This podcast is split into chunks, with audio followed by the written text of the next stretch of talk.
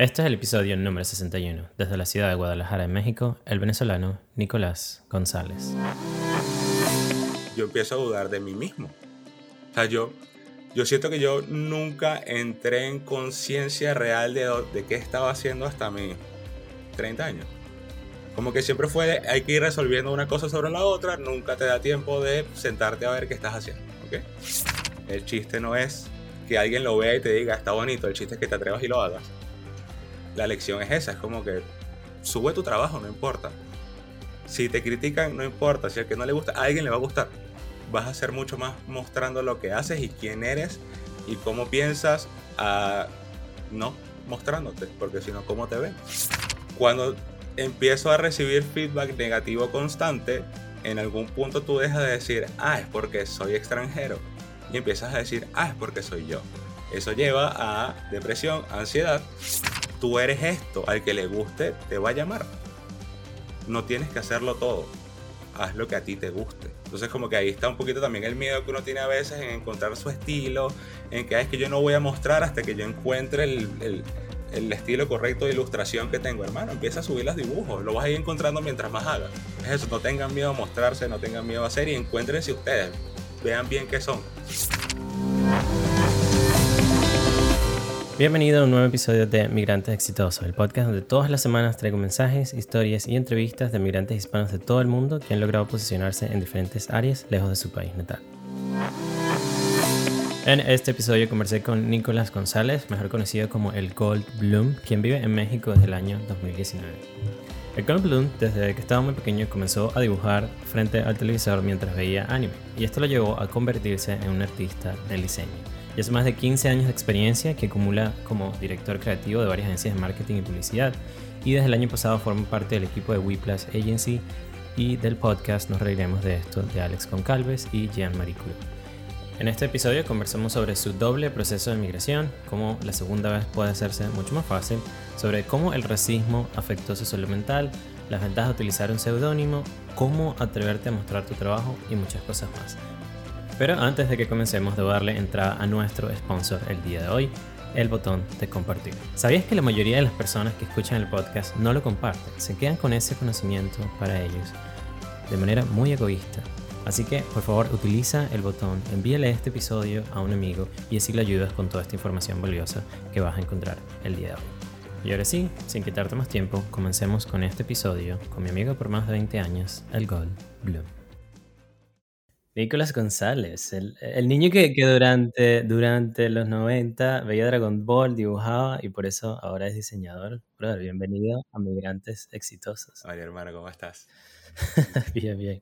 Sabes que eh, eh, es, es, muy, es muy, este, este, creo que es un episodio que va a ser muy personal porque para ponerlo un poquito en contexto, Nicolás y yo estudiamos en el mismo colegio y en Venezuela, para los que no son de Venezuela, cuando tú entras al colegio, tienes aproximadamente 6 años y yo ahorita los dos pasamos los 30. estamos hablando de más de 25 años por allí que nos conocemos, desde México, ahora yo estoy en Nueva York.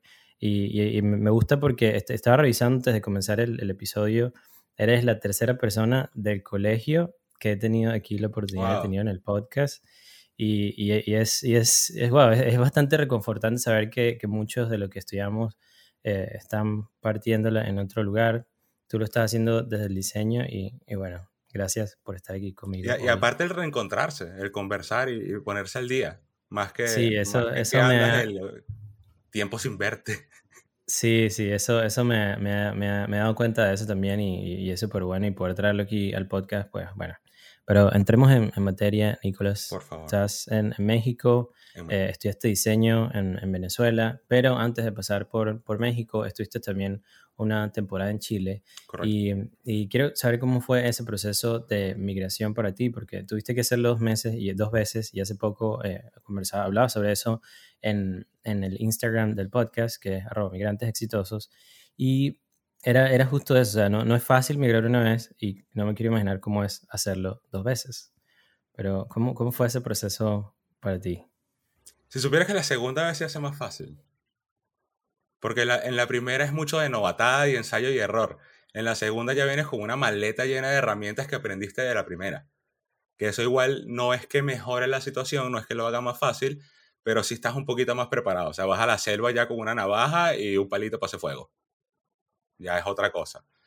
Yo salí de Venezuela y me fui a Chile porque en, el periodo creo que todos que decidimos empezar a ver otras opciones, yo no tenía nunca claro de a dónde me iría. Para mí nunca fue una, una, una meta salir de, Venezuela.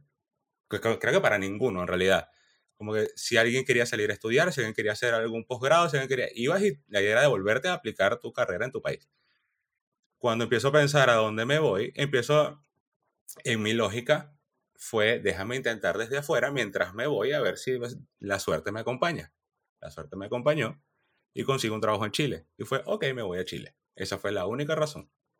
Como que recuerdo que en su momento teníamos dos opciones, una oferta en Costa Rica y una oferta en Chile. Fue como me da miedo los volcanes, me voy a Chile. Prefiero los terremotos, fue peor. Eh, y, o sea, la primera fue muy dura porque aparte de, de la parte migratoria te cambia hasta el clima. O sea, uno viene de una ciudad en la que no ves nunca la aplicación del clima para nada y de repente tienes que verla todos los días. Ya por ahí empieza el cambio. Entonces ya por ahí el proceso se fue haciendo bastante difícil. Yo, nosotros, o sea, mi familia en general, creo que tuvo bastante suerte comparado con otras historias de amigos y conocidos y, gente cercana, pero nosotros nunca nos sentimos 100% a gusto en Chile. O sea, para empezar a entrar un poquito en, la, en, el contexto, ya yo llego a Chile con una oferta de trabajo, pero cuando llego ya la oferta no era lo que era antes de llegar. Entonces ya por ahí empiezan los contratiempos. Desde el día uno fue como... Mm, o sea, no es como cuando tú llegas a un sitio y dices, wow, no me quiero devolver a mi todo listo y tú dices, ajá, ¿quieres...? Que estás, te vas de vacaciones a Margarita y te vas el lunes y dices, yo no quiero que sea lunes. Yo, yo nunca tuve eso con Chile. O sea, nunca fue como, ay, qué felicidad. Pasamos unos cuatro años ahí y llegó el momento en que fue como, seguimos intentando acá o intentamos de cero en otro lado. Y tomamos la decisión de, mira, definitivamente no vale la pena seguir intentando algo que no nos llena. Vámonos a intentar otro lado y fue cuando nos vinimos a México. Qué bueno llegar a esa, esa pregunta cuando tú dices como que lo sigo intentando aquí o decido moverme para otro lado. O sea, ¿qué, ¿qué, crees tú que fue lo que te motivó y te dijo, sabes qué? Mejor empieza en otro lado. Que no tenía nada que perder donde estaba ya. O sea, era como, estoy de cero aquí de nuevo. ¿Empezar de cero aquí otra vez? ¿O empezar de cero aquí, o empezar de cero en otro país? Mm. De ahí es que tienes que tomar decisiones de qué vale más. En mi caso fue mi salud mental. Oh, wow. Porque a mi Chile... Cuando, Disculpa que, te sigo allí interrumpiendo, pero cuando, cuando llegas a, O sea, que cuando, cuando estabas allí en, en Chile, mejor dicho, que dices que afectó un poco tu salud mental. Y, cuando digo Chile no quisiera decir como, digamos, el país como tal, sino no, mi experiencia sucediendo en Chile. allí, tu experiencia en Chile. No tengo nada en contra de Chile como país, ni en contra de la gente, ni nada. No, fue mi experiencia que en particular fue terrible. Claro, y, y había afectado, digamos que, tu salud mental en ese Totalmente. Momento. ¿De, qué forma? Eh, a ver, yo trabajo, o sea, como diseñador lo, lo típico es trabajar en publicidad. Yo empiezo a trabajar en una agencia en Chile y obviamente te das cuenta que no eres competencia. Primero porque la publicidad se basa mucho de insights que tú como extranjero no tienes.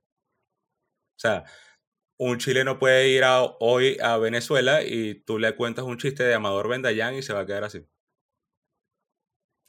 Entonces, siempre tienes una pata coja, digamos, en ese sentido, porque no tienes la cultura pop que tiene él, que es natural del país. Y aparte, en Chile el racismo es muy fuerte. Entonces, yo, que consideraba no era una persona tan oscura de color, igual lo viví. Entonces, llega un punto en que te das cuenta de si yo me sigo esforzando, igual no voy a lograr nada aquí. Porque, o sea, en Chile es un tema muy serio el racismo entre ellos mismos. Entonces ya el ser extranjero es, papi, tú estás jugando en una liga que ni siquiera es la tuya. Sí, eso, eso lo, lo, pone más difícil y yo creo que conversaba eso en, uno de los episodios que yo no me había dado cuenta de eso hasta que llegué aquí a Estados Unidos. Entonces, gracias a Dios no he tenido ningún, digamos, un, un encuentro de racismo contra mí directamente, quizás porque vivo en una ciudad como Nueva York, que hay tantas personas de tantos lugares del mundo y muchísima cultura que quizás me muevo a otro lado y sí lo, si lo vaya a, a, poder sentir. Pero tomas esa decisión y tú decides, ok, bueno, ya esto, que, que muy bueno, bien por ti porque lo hayas hecho, y dijiste, ya esto, este no es mi lugar, y decides tomar esa decisión para mudarte a México. Y ya en México ha sido una historia que ha sido mucho mejor. Totalmente distinta, totalmente distinta. Me pasó eso que no me pasó en Chile. Fue, yo me bajé del carro y dije, aquí es. Es eso, o sea, era, es eso. O sea, y no, y no me pasó, o sea, yo emigré en México dos veces, o sea, yo no llegué directamente a Guadalajara, yo llegué a la ciudad donde era la familia de mi pareja en ese momento, y fue como, ok, estoy en México, pero realmente no estoy donde quiero estar. Eh, sabíamos que era un proceso, de, venimos de, de, una emigración, hay que pasar un proceso de, para poder ir hacia donde uno realmente quiere estar. Estuvimos unos meses en esa ciudad, pero ya cuando llegamos acá, que era la opción siempre fue o Ciudad de México o Guadalajara, por suerte decidimos Guadalajara y cuando llegué fue inmediato, fue un crush. Y al sol de hoy. ¿Y ese, ese crush cuando, cuando lo mencionas es como un crush por trabajo o por la ciudad como tal o por el ambiente o por todo? Yo creo que es una mezcla. O sea, de trabajo no tanto porque yo no trabajo directamente acá, todos mis clientes están afuera. Entonces no me afecta directamente a la ciudad como tal en cuanto a trabajo, pero es una mezcla de la gente, es una mezcla del entorno, es una mezcla de la cultura, es una mezcla del clima, de todo. Que tú decidiste, wow, esto es lo que realmente yo quiero aquí. mis químicos aquí están estables. Así. Se la roba J Balvin de su documental, por cierto. J Balvin te quiero mucho. Ok, ok. Ojalá que pueda tenerlo aquí a J Balvin en algún momento, que tenía ya varios colombianos, pero bueno, vamos, vamos para allá.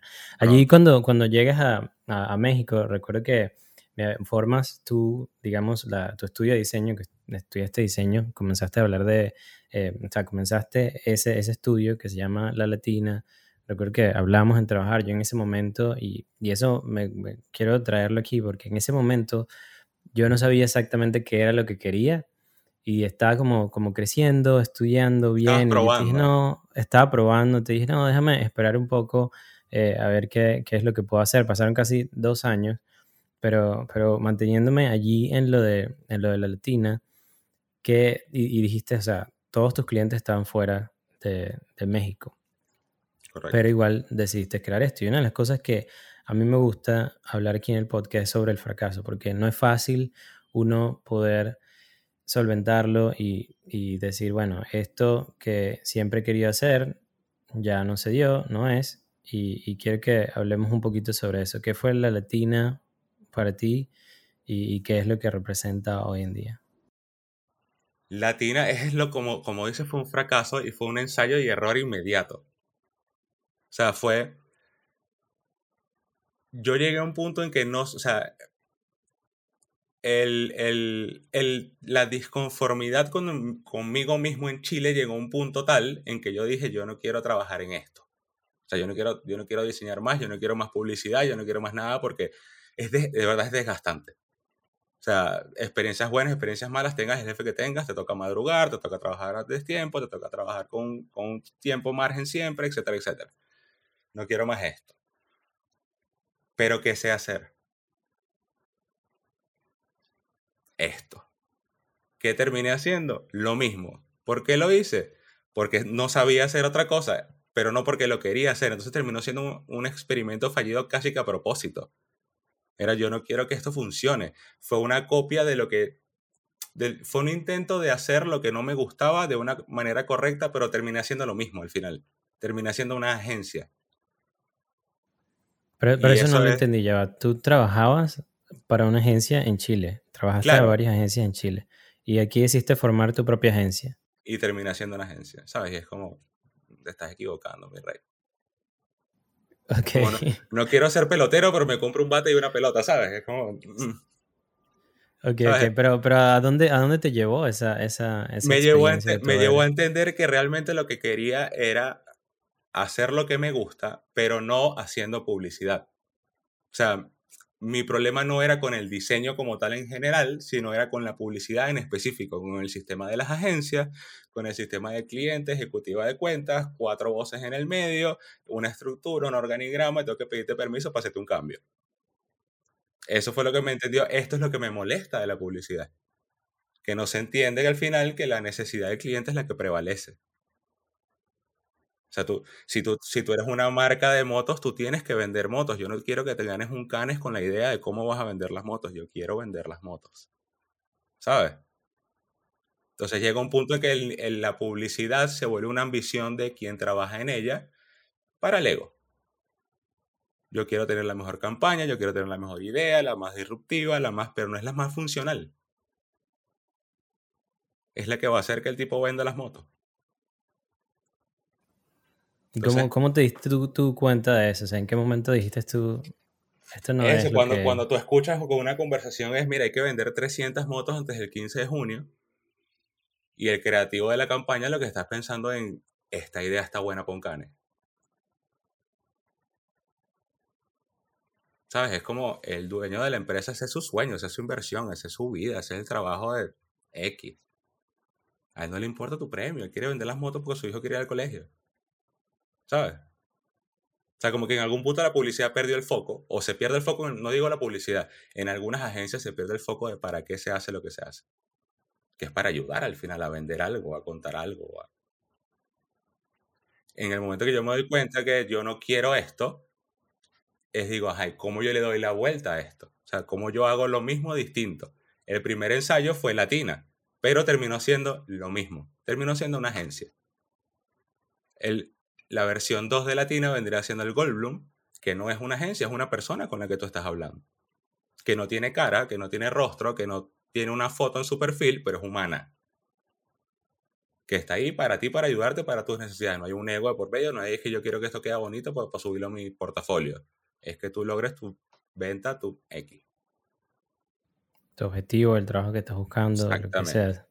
Es que eso, eso ahorita, ahorita que, que me llevas hasta allá el, Goldblum, primero, pues bueno, que, que, te comentaba y me imagino que a muchas personas también les, ha pasado, cuando hablamos al principio que yo leo el Goldblum, yo pensaba que era el Goldo, el Goldblum, mala mía pensando eso. Todavía no ha eh, llegado, bueno, ya, tres años me dejo la barriga ya. Sí, ya, ya más a decir de dónde, de dónde viene ese nombre, pero una de las cosas que más me gusta de, de, esta nueva cara del, del Goldblum y todo, de, de, ti mismo, de lo que estás haciendo, es que recientemente leí dos libros eh, de Austin Kleon, el de Show Your Work y Still Like an Artist, que probablemente lo conoce en español, es como Muestra tu trabajo y Roba como un artista. Esos son los dos títulos en español. Y desde que tú creaste eso, eh, recuerdo tu primer post es, es, uno de The Weeknd. Eh, después hay uno que es mi favorito hasta ahora, pero es algo como que un, respeto que le tengo al expresidente Obama, que es increíble. Y entonces... Amé esa cita. Sí, es, es, bueno, y tú lo colocas allí, dices algo como que, como que me, me, gusta porque es algo después de que él te, después de que él tuvo una pelea y entonces que él puede ser pobre, ignorante o lo que sea, pero que él no es esa persona. O sea, es una, es una cita, lo pueden ver en, en, el Instagram del Goldblum y lo pueden seguir allí también, este, que, que es increíble eso.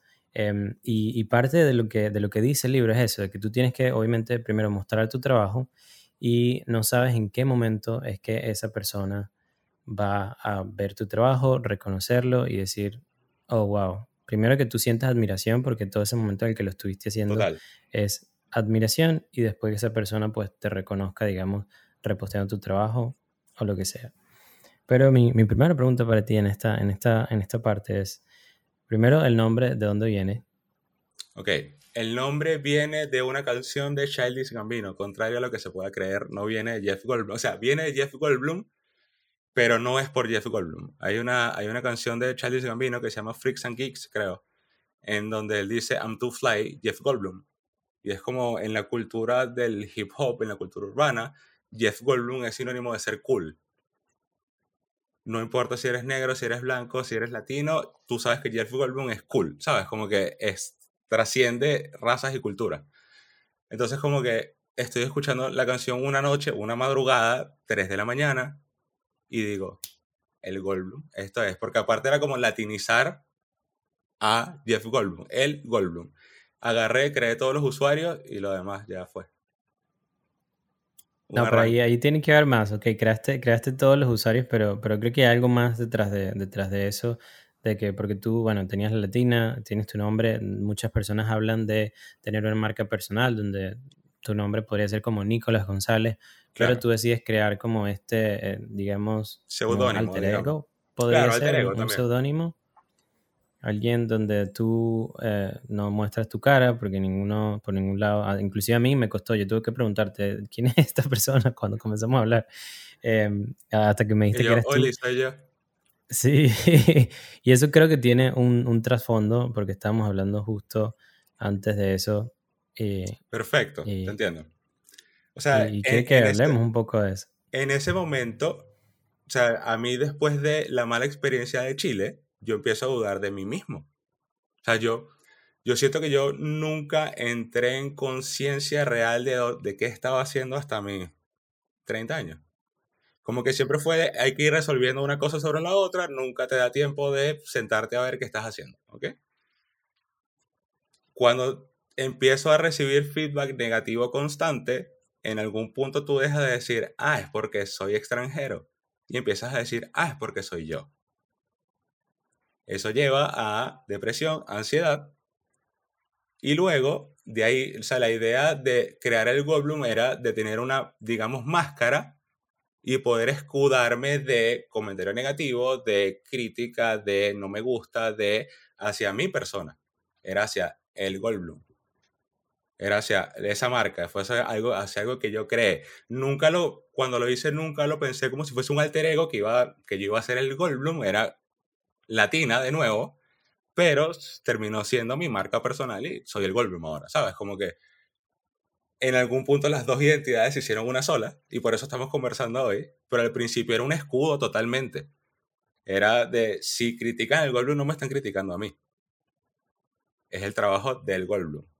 Eso es lo que hace el Goldblum, porque aparte el Goldblum tiene como un estilo bien particular. Y era, bueno, no les gusta esa parte de mi trabajo, pero yo puedo hacer otra cosa. Era salvarme a mí mismo de mi ansiedad. ¿Y, y ahora crees que por, por, el éxito que ha tenido el Goldblum, tú sientes que puedes como, ok, ahora sí, este soy yo, esto está relacionado a mí? No sé si es por el éxito, yo creo que es por la aceptación a mí mismo al final como que a mí el crear el Goldblum lo que me permitió a mí fue darme cuenta de que yo no tengo que tenerle miedo a mostrar lo que hago, que es lo que nos pasa a muchos diseñadores haciendo un poco el link con lo que contabas antes. Es como, yo pasé 32 años de mi vida, de 33, sin mostrar lo que yo realmente quería hacer porque me daba miedo. El Goldblum me permitió mostrar lo que realmente quería hacer sin arriesgarme yo a la crítica. Cuando vi que el chiste no es el, el feedback, el chiste no es que alguien lo vea y te diga, está bonito, el chiste es que te atrevas y lo hagas. La lección es esa, es como que sube tu trabajo, no importa. Si te critican, no importa. Si al que no le gusta, a alguien le va a gustar. Vas a ser mucho más mostrando lo que haces y quién eres y cómo piensas, a no mostrándote, porque si no, ¿cómo te ven? O sea, que estuviste muchísimo tiempo, digamos, como trabajando para los demás y haciendo algo a pedido y ahora comenzaste a trabajar haciendo algo que tú realmente quieres hacer. Claro, es esta mezcla de, la publicidad y el diseño no tiene que ser un, algo tedioso, no tienes que tener el diseñador que se desaparece cuatro meses y después te aparece y te hace un cambio y se va. O sea, era, es la, la idea que tenía al principio, es el Goldblum, es el poder hacer algo distinto. ¿Qué, diferencia se siente eh, haber pasado tanto tiempo, digamos, sin, sin saber qué hacer y en tan solo, en menos de un año, porque el, el Goldblum tiene cuánto, menos de un año, tú puedas cambiar completamente, tú puedas cambiar completamente y digas, wow, sí, este es mi trabajo, no importa si te guste o no, pero este es mi trabajo y hay alguien más que sí le va a gustar. Total. Y que para serte sincero, a mí tanto desde la latina me parecía increíble, pero ahora sí puedo entender cuando dices eso y cuando veo este tipo de diseños, cuando, o sea, haces uno por lo menos de Obama, que eso fue hace muchísimo tiempo o al principio de este año y que tú te acuerdes porque fue por una frase, que esa frase te llegó a ti, es como, Wow, o sea, es, un, un ejemplo que creo que todos debemos seguir. Por ejemplo, mi cuenta de Instagram en, lo, en particular, sí, muestra, muestra ciertos trabajos que hago porque me gustan. Pero es contenido para mí. O sea, como que eso es un error de, de, de marketing en redes sociales 1.0 y es darle a la audiencia lo que quiera. Esta cuenta es para mí, o sea, es para que tú veas lo que a mí me gusta y si a ti te gusta lo que estoy haciendo, me llamas. O sea, yo, por ejemplo, yo tengo un post de Obama y tengo un post de Luis Miguel. ¿Por qué tengo el post de Luis Miguel? Yo no vi la serie. Yo vi la escena de la que todo el mundo habló porque de casualidad fui a buscar agua, mi mamá la estaba viendo y Luis Miguel se encuentra con su hija, spoiler alert, y yo terminé llorando. Y yo no he visto la serie. O sea, la actuación de Diego Boneta fue tan increíble que dije, ¡Ah! tengo que hacer un póster de esto. ¿Sabes? Como que así funciono yo hoy. Y es como si me gusta, lo hago. Y en lo que está en mi Instagram es eso, es como que puedes ver mi personalidad ahí, porque son, lo, son las cosas que me gustan y está todo mezclado y todo es una tortilla. ¿Qué, qué, le, ¿Qué, le, dirías tú a ese, a ese Nicolás que está comenzando en el diseño? Porque ya tienes más de, ¿cuánto? Unos 15 años trabajando en diseño. Eh, el que está comenzando y que, y que no sabe todavía exactamente qué es lo que quiere, pero él quiere, obviamente. Tiene que, me imagino, comenzar por una agencia o algo así, pero ¿cómo podría él dar ese primer paso? yo creo que el, consejo que me, daría a mí mismo, y, creo que le aplica a mucha gente, es está bien equivocarse. O sea, como que a uno desde pequeño lo enseñan que tienes que ser perfecto, que tienes que hacer todo bien. Tienes un sistema de notas en el colegio que no es cuánto aprendes, sino es cuánto sacaste. O cuántos puntos sacaste, no es cuánto aprendiste. O sea, siempre es el que tenga más, el que haga más, el que esté de primero, el que esté de segundo. Eso te lleva a no querer equivocarte porque si te equivocas está mal. A mí eso me pasaba, era como que era súper perfeccionista, nunca me gustaba lo que yo hacía y decía, si a mí no me gusta no le va a gustar a nadie. En el momento en que yo me quité ese trauma, porque es un trauma de, mm, si está mal, está mal. Que te digan que está mal y aprendes, aparte, porque del error se aprende, como que me dio esa confianza también de empezar a hacer cosas que no me hubiese atrevido quizás antes por, ay, que esto, ay, no es que las reglas del diseño dicen esto, es que la Bauhaus. Si se ve bonito y se vende, funciona, hermano. ¿Sabes? Como que hace falta un poquito de arte también en el diseño hoy. Creo, siento que hay una diferencia muy grande y siento que fue algo que me ayudó a mí. Y eso quiero decirlo también porque siento que puede ayudar a alguien más. Hay una diferencia entre ser diseñador y ser artista. Un artista puede ser diseñador, pero un diseñador no puede ser artista. O sea, tú si, tomas el, rol de diseñador, si tú me pides a mí un logo para una panadería, voy a cumplir la función de que la panadería cumpla, venda, se vea bien. No es lo que me guste a mí. Es lo que funcione para el target. Diseñador. Artista es yo hago esto y si te gusta lo compras. A mí eso me ayudó mucho a encontrar mi estilo porque fue como, tú eres esto, al que le guste, te va a llamar. No tienes que hacerlo todo. Haz lo que a ti te guste. Entonces, como que ahí está un poquito también el miedo que uno tiene a veces en encontrar su estilo, en que ah, es que yo no voy a mostrar hasta que yo encuentre el, estilo correcto de ilustración que tengo. Hermano, empieza a subir los dibujos, lo vas a ir encontrando mientras más hagas. Es eso, no tengan miedo a mostrarse, no tengan miedo a hacer y encuéntrense ustedes, vean bien qué son marquen esa línea. Sí, sí, que tú eres justo un ejemplo de eso. O sea, lo que vas a decir, 30 años y ya luego en un año ya sientes que estás justo haciendo lo que, lo que tú quieres, cómo te gusta. Y, eso de verdad que lo, digo otra vez, pero lo puedo, lo puedo ver en tu trabajo. Y otra de las cosas que más me gusta cuando estaba eh, evaluando tu, no, no evaluando, pero cuando estaba viendo tu, tu cuenta, es que muestras eso a personas y eso es lo que te ha conseguido trabajar, porque has estado trabajando con varias personas, eh, artistas venezolanos como Jean-Marie Curo, como Alex Goncalves eh, y varios con los que has podido trabajar. Pero ¿cómo llegaste a crear tú esa, conexión con ellos? O sea, ¿cómo, ¿cómo dijiste, ok, este es mi trabajo, a ellos les gusta, trabajemos juntos? Ok. Esa es la historia más loca que tengo en mi vida y me encanta, me encanta contarla por primera vez. Eh, yo le tenía, digamos, rabia al señor Alejo Calves, y él lo sabe.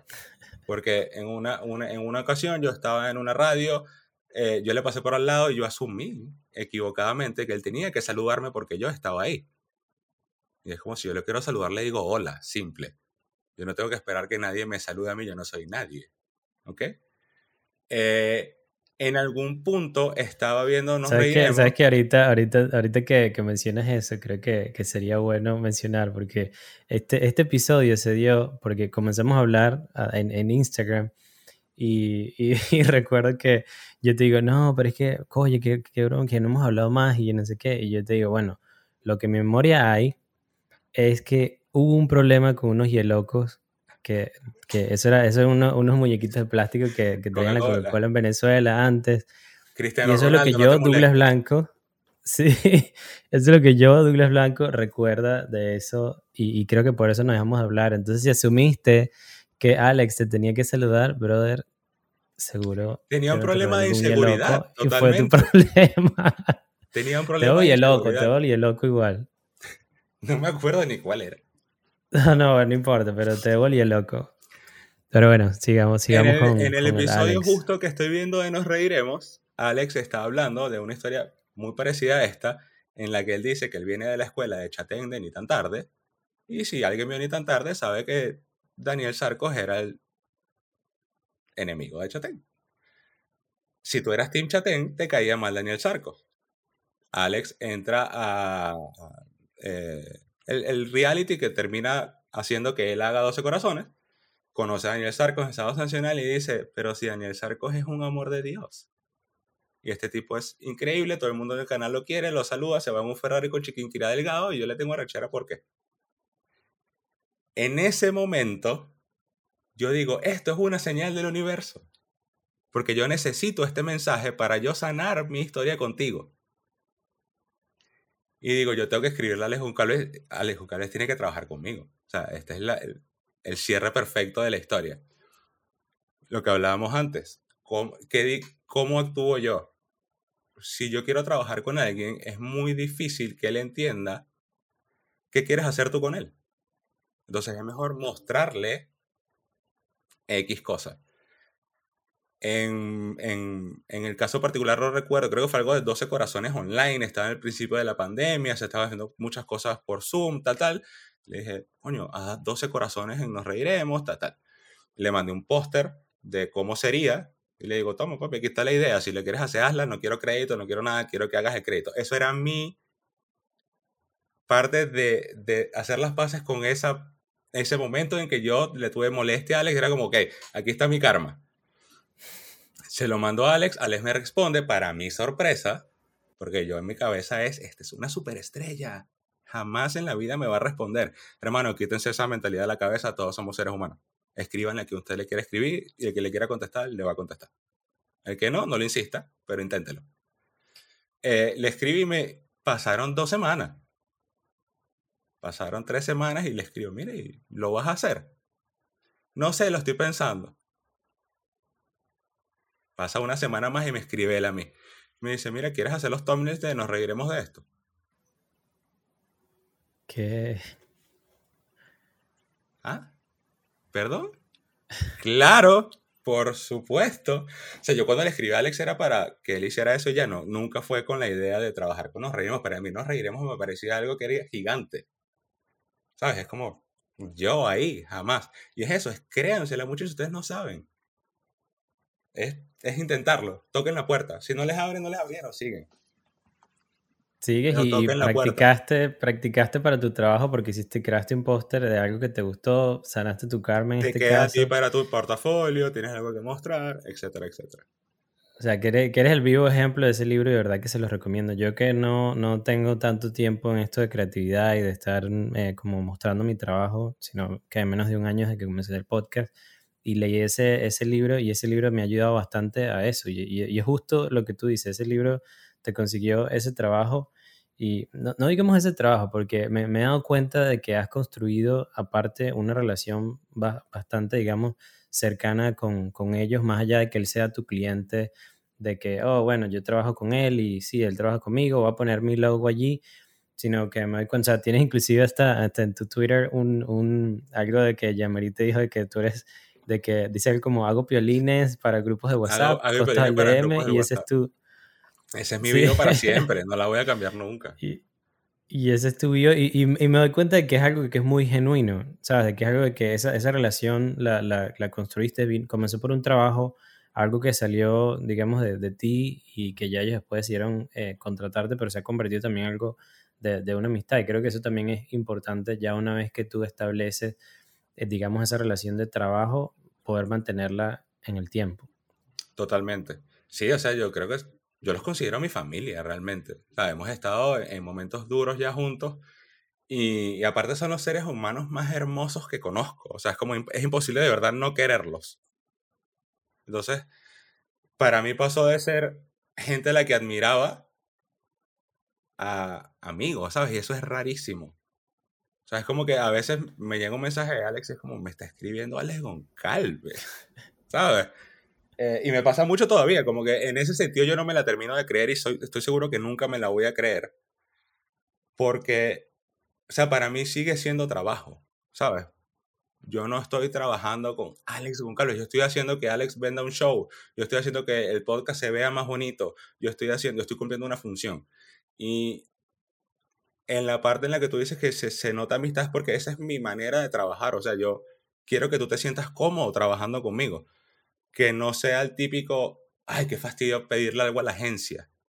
Que no, más bien sea, ah, bueno, le voy a pedir esto y no me va a decir nada porque, eh, ¿sabes? Que sea, que entiendas que somos un equipo al final. Yo soy parte del podcast en, cierta, en cierto sentido y yo tengo una responsabilidad con ustedes, porque ustedes se ven como se ven gracias a mí. Pero ustedes hacen la mayor parte del, del o sea, hay una separación de. Entonces, para mí eso no me, no me permite todavía, digamos, asumir que Jean-Marie me escribió mi video en Twitter, ¿sabes? No lo entiendo. No entiendo cómo sucedió eso.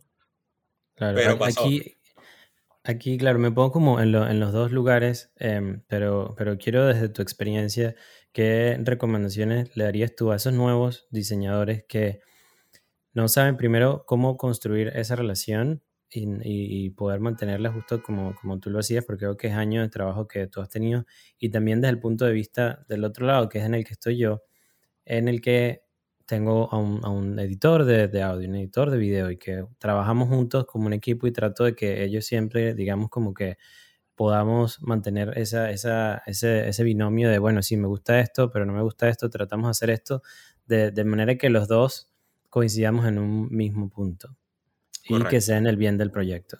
Correcto. Lo que pasa es que yo creo que también hay que, hay que entender que hay cosas que solamente se aprenden con la experiencia, no importa cuán rápido quieras correr, tienes que caminar primero. O sea, como que yo no pudiese trabajar de la manera en la que trabajo yo hoy a mis 20 años porque yo no entendía el mundo como lo entiendo hoy a mis 20 años. Yo tuve que pasar por todas las malas experiencias que pasé y haber pasado por agencias y haber tenido clientes malos y haber tenido trabajos malos y trabajos buenos para poder saber hoy qué es lo que quiero hacer y qué me diferencia del resto y qué le gusta a la gente y tal, tal. O sea, quizás cuando uno tiene 18 años, te estás empezando con la carrera, 20 años, y ves a alguien, tú dices, yo quiero eso, ok, pero ¿qué edad tiene él y cuánto tiempo tiene él haciendo eso? Eso no es casualidad. O sea, es un proceso y hay que entender también que hay procesos que no te puedes adelantar en la vida porque te dan lecciones. Entonces, consejo es ese, como que si tienes una meta, trabaja para ello, pero no la quieras mañana, dale tiempo a que eso llegue, porque también la desesperación de que quiero que sea ya te juega en contra. O sea, no puedes esperar quizás en recién graduado del colegio tener el trabajo que quieras. Tienes que tener trabajos que te den la experiencia para poder después tener tú el trabajo que quieras. La meta es esa y ese es el fin, pero no es de hoy para mañana tampoco. Entonces eso, paciencia también. Y a, ese, y esa persona, o sea, en, mi caso, que soy el que, el que en este caso está contratando a alguien más, ¿cómo puedo yo, digamos, como que explicarle mejor o, decir, bueno, este es el trabajo que quiero, o, dar un feedback que sea positivo? Porque algunas veces, una de las cosas que más me, que me pasa muchísimo a mí es que yo tengo una imagen en mi cabeza y cuando trato de explicarle o cuando obtengo el resultado de ese, del diseñador, es, slightly different, es un poquito diferente a cómo yo lo estoy. Es que todos somos diferentes. Entonces, eso, tú, uno, eso, eso es un error muy común, que es como, él se va a imaginar lo que yo pienso, jamás va a pasar. Tienes que mostrárselo tal cual. Entonces, en este caso, te recomendaría yo trabajar con referencias, que, que creo que es la manera en la que a mí se me hace más fácil explicar cosas. Tipo, yo te puedo venir a ti a explicarte por qué esta foto que tú me estás mandando no puede ir en el pendón porque por tamaño y por píxeles cuando la imprima se va a ver mal la imagen. No entiendo qué me quieres decir. Que cuando te acerques se va a ver como si fuese una cachapa. ¿Sabes? Como al final la idea es comunicarnos. Los dos queremos un mismo fin que es, en tu caso, que el episodio del podcast haga lo mejor posible. ¿Cuál es el, el la meta para que eso pase, hacer que esto salga bien. Ok, ¿cómo hacemos que esto salga bien? De esta forma. No entiendo tanto. Ok, a ti te gusta Dragon Ball. Imagínate que viene Goku en la nube voladora y... O sea, es, al final de cuentas es entender que todos nos comunicamos distinto y es cómo nos comunicamos ambos de una manera en que ambos nos entendamos. Nos entendamos. Hay que encontrar un punto medio entre lo que tú y yo para poder hablar y llegar a ese fin, no para ceder en las ideas, porque no necesariamente tiene que ser el caso, pero para entender por qué el punto del otro es tan válido, por ejemplo. Es que yo quiero esto verde, pero es que mira, estás hablando de comida y si es verde, lo que vas a pensar es en grama, no vas a pensar en carne. Ah, pero si tú lo explicas, ¿entiendes? Si tú asumes que la persona sabe, no va a pasar. Entonces, mientras más claro pueda ser la comunicación, siempre creo que es ideal. Ese, ese, eso, eso es algo que, que, he venido entendiendo últimamente y algunas veces hago hasta dibujitos, referencias y mando cinco diferencias y como que hagamos un híbrido de estas cinco y esto es lo que quiero. Total, total. Sí, y hay algo que he aprendido también con, con ese libro. La verdad que esos dos libros que, que acabo de leer, el, el, el, el, de Show Your Work y, y Still Like an Artist, me, me han enseñado muchísimo porque puedes aprender de otras personas y, y dándole crédito también. Totalmente. entendiendo de, ok, me gustó este diseño que hizo el Goldblum, eh, vamos a tomar algunas letras de estas grandes, pongámoslas unos por detrás y, se va a ver muy parecido, pero, ¿sabes? Un tag a ti y muchas gracias, me gustó lo que hice y esto lo hice basado en lo que he aprendido de ti y lo que me llama la, atención de ti. Nicolás, ¿hay, ¿hay algún libro, alguna frase o alguna persona que tú digas que, wow, cuando te expusiste a eso, eso te ha cambiado la vida? Totalmente. O sea, la, primera persona que me viene a la cabeza, y puede ser muy ridículo quizás que piense en él, pero es Casey Neistat. O sea, y tú que estás en Nueva York sabes el impacto que tiene Casey Neistat en Nueva York, ¿sabes? Es el... Y, y la frase es la que tiene tatuado en el antebrazo, que es do more. O sea, siempre puedes hacer más. Siempre puedes hacer más. O sea, si estás corriendo, puedes correr un kilómetro más. Si estás ayudando a alguien, puedes ayudar a la persona una cuadra más. Si estás escuchando a alguien, puedes escuchar a la persona cinco minutos. Siempre puedes dar un poquito más. Y ese poquito más hace la diferencia. Siempre, siempre. Para ti mismo, sobre todo. A mí Casey me cambió la vida porque yo era una persona que no hacía nada. Yo decía, ay, yo quiero que me, yo quiero que la gente le guste lo que hago. ¿Y te estás mostrando? No y yo quiero tener el trabajo de mis sueños y estás buscándolo. No. ¿Cómo? Haz más. Ese creo que es para mí un antes y un después de, después de conocer a Casey Neistat. Aparte que el tipo no para nunca y es como, no, tampoco así, hermano, descansa un poquito, por favor. Sí, hace, hace poco yo tomé un break de, de varias cosas que venía haciendo y, y, ahorita que ya lo estoy retomando, y siento que sí, algunas veces, no sé si es idiosincrasia nuestra del venezolano, pero sí siento que, que a veces hay como que, que tomar un break para tú como que decir, ok, let's do it. Es, es, es momento, es momento de seguir y de, continuar. No, no, no sé si en Nueva York te pase, porque en Nueva York todo el mundo anda corriendo, pero no te pasa que diferencias a un venezolano solamente porque camina rápido. Eh, bueno, aquí sí, aquí todo el mundo camina rápido. en Chile pasaba que como que había alguien venezolano, venezolano. Uno va apurado, ¿no? Siempre, uno siempre va tarde. No importa que vayas puntual, siempre vas tarde. Siempre, siempre, es verdad. Eh, Nicolás, de verdad que, que me ha encantado eh, eh, reencontrarme contigo, de, de saber que, que, todo va haciendo, va, mejor allá en México y, y pues bueno, eres una persona súper exitosa, pero quiero saber tu definición en este momento en el que estamos hablando de éxito? Ok. Yo creo que para, para igual hacer un poco de link con lo que veníamos hablando es no le tengan miedo al fracaso. O sea, eso es, eso es el éxito, no tenerle miedo al fracaso. O sea, si no lo intentaste, ya fracasaste. Entonces, ¿qué es lo peor que puede pasar si lo intentas? Eso, cuando entiendes eso, quizás es como, ok, no hay nada que me detenga. Y eso es éxito. O sea, el éxito es para ti lo que tú quieras que sea, pero mientras busques lo que quieras, ahí está. Y lo he estado consiguiendo. Muy bien. Gracias, Nicolás. Digamos que sí.